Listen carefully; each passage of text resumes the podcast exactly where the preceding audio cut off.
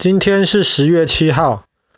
我们今天讲的故事是关于一个人，大家英文称呼她为 Mother Teresa，中文翻成德雷莎修女。她其实是一个很有名的一个人物。然后我们知道最最近在颁诺贝尔奖，德雷莎修女她也得到过诺贝尔和平奖。她是在一九一零年出生在巴尔干半岛。我们前几天才才讲过，在一九一零年代的巴尔干是非常非常混乱的时候。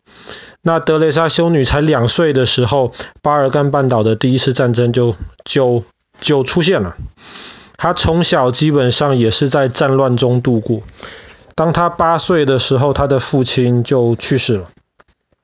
德雷莎修女小时候在他们家附近上学的时候，虽然那个时候非常非常的混乱，可是他上的是一个教会学校，然后那个学校有派宣教士，宣教士就是 missionary，就是基督或是天主教派到其他国家去传福音的人，然后他们的学校当时就有派宣教士到印度去传福音，然后他从印度回来的时候，在学校里面就跟这些小朋友分享在印度传福音的一些事情。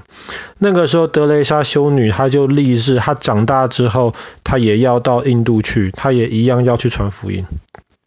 然后，当她十五岁那一年的时候，她就觉得。神跟他说话，就是要带领他到印度去。他那个时候就决定了，他这一辈子还要当修女。修女是天主教里面的 nuns，修女，她可能有点像是佛教里面的和尚或是尼姑，她是不能够结婚的。然后她要把她的一辈子做的事情都要拿去奉献给神。所以，当十五岁的时候，德雷莎修女就做出了这样子的一个决定。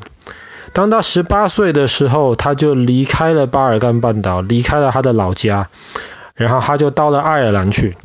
她在爱尔兰参加了一个天主教会的一个组织，然后在那里呃装备了几年，或者是在那里学习了几年之后，那个组织就派德雷莎修女到了印度去。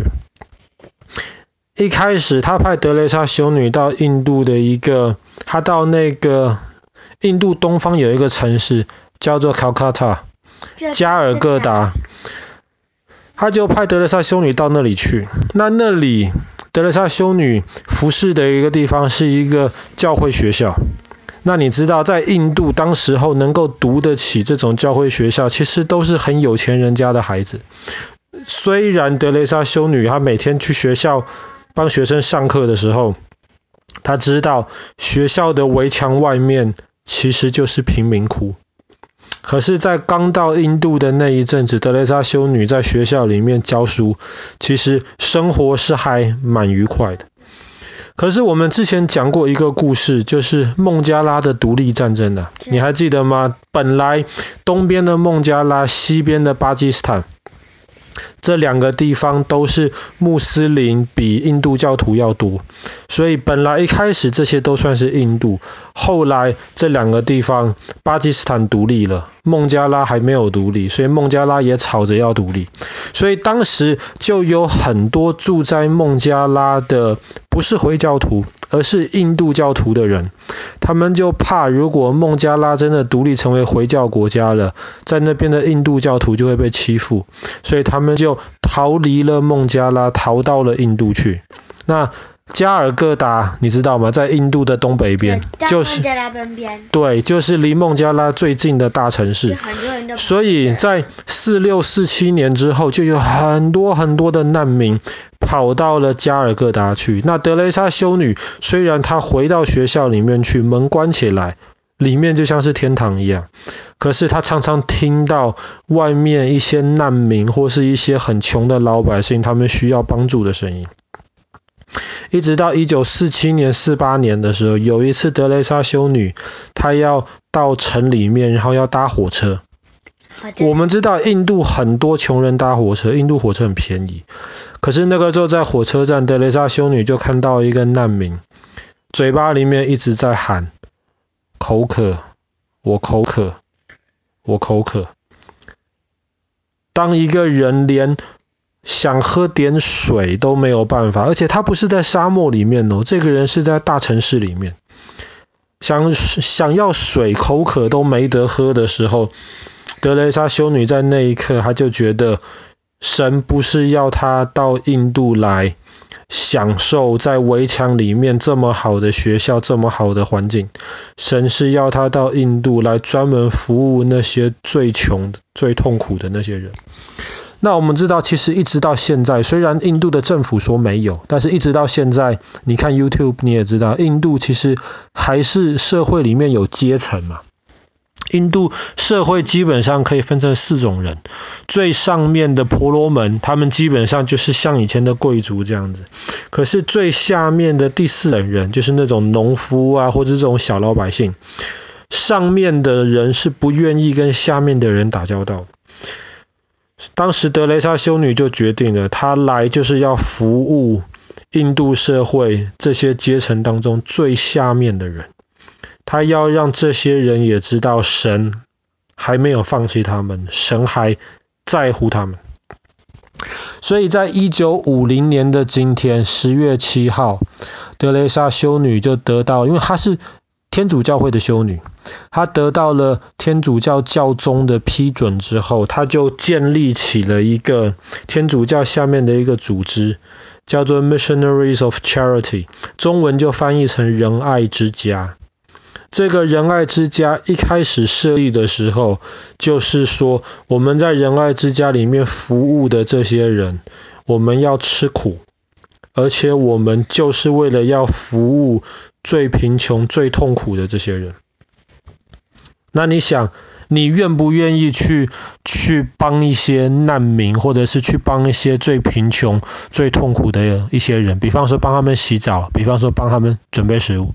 嗯可能一天两天你愿意，如果要你一辈子都这么做，那我想，那不要说你了，讲句实在话，那爸爸现在可能都觉得我不愿意，我做不到，没有办法。特别是洗澡的地方很 gross。但是，但是德雷莎修女她当她决定这么做的时候，很奇妙的事情是，她当时不是在一个教会学校里面吗？里面都是印度的一些有钱人家的孩子。里面居然有十几个学生愿意跟德雷莎修女一起来合作，在印度服侍这些很穷很穷的人。所以后来这个仁爱之家就开始，然后德雷莎修女就不但给这些人食物吃，然后他们有困难的时候帮助他们。更重要的事情是，这一些人基本上都没有办法得到医生，或是生病的时候没有办法得到照顾，因为他们没有钱。在那个时候的印度是没有健保、没有 NHS 这样子的东西，所以德雷莎修女这个仁爱之家还有一个很重要的一个目的，就是帮助这些人，不是医治他们，医不了太多人了。当这些人生病太严重、太痛苦的时候，至少有人陪着他们。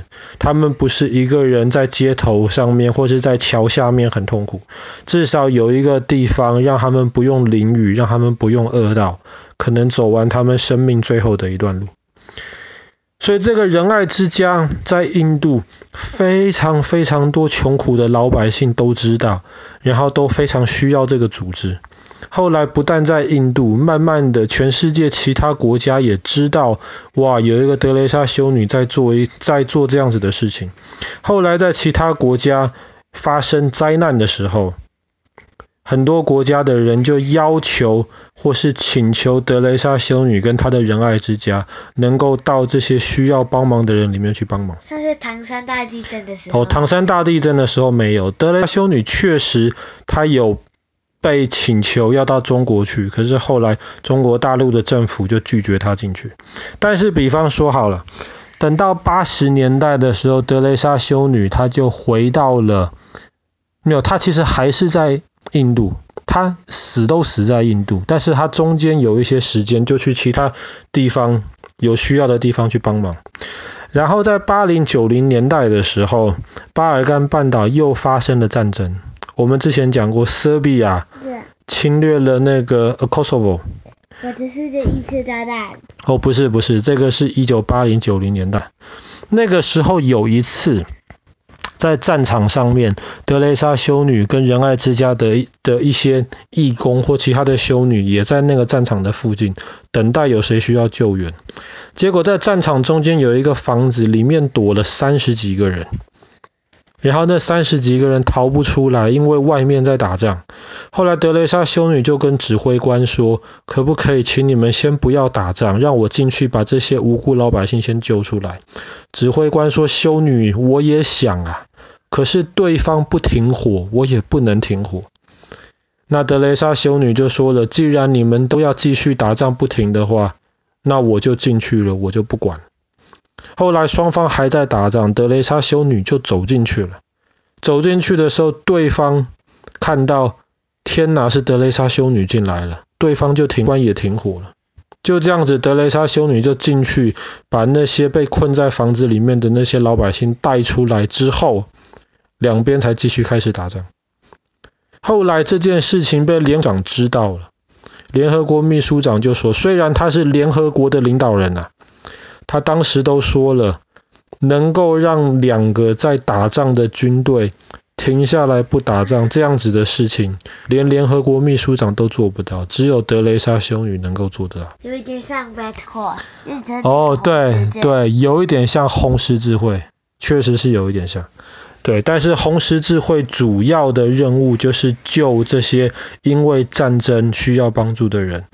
德雷莎修女，她的这个仁爱之家主要救的就是这些最穷、最贫困的人，所以后来她一辈子就住在印度的贫民窟里面，就跟印度这些最穷苦的老百姓在一起。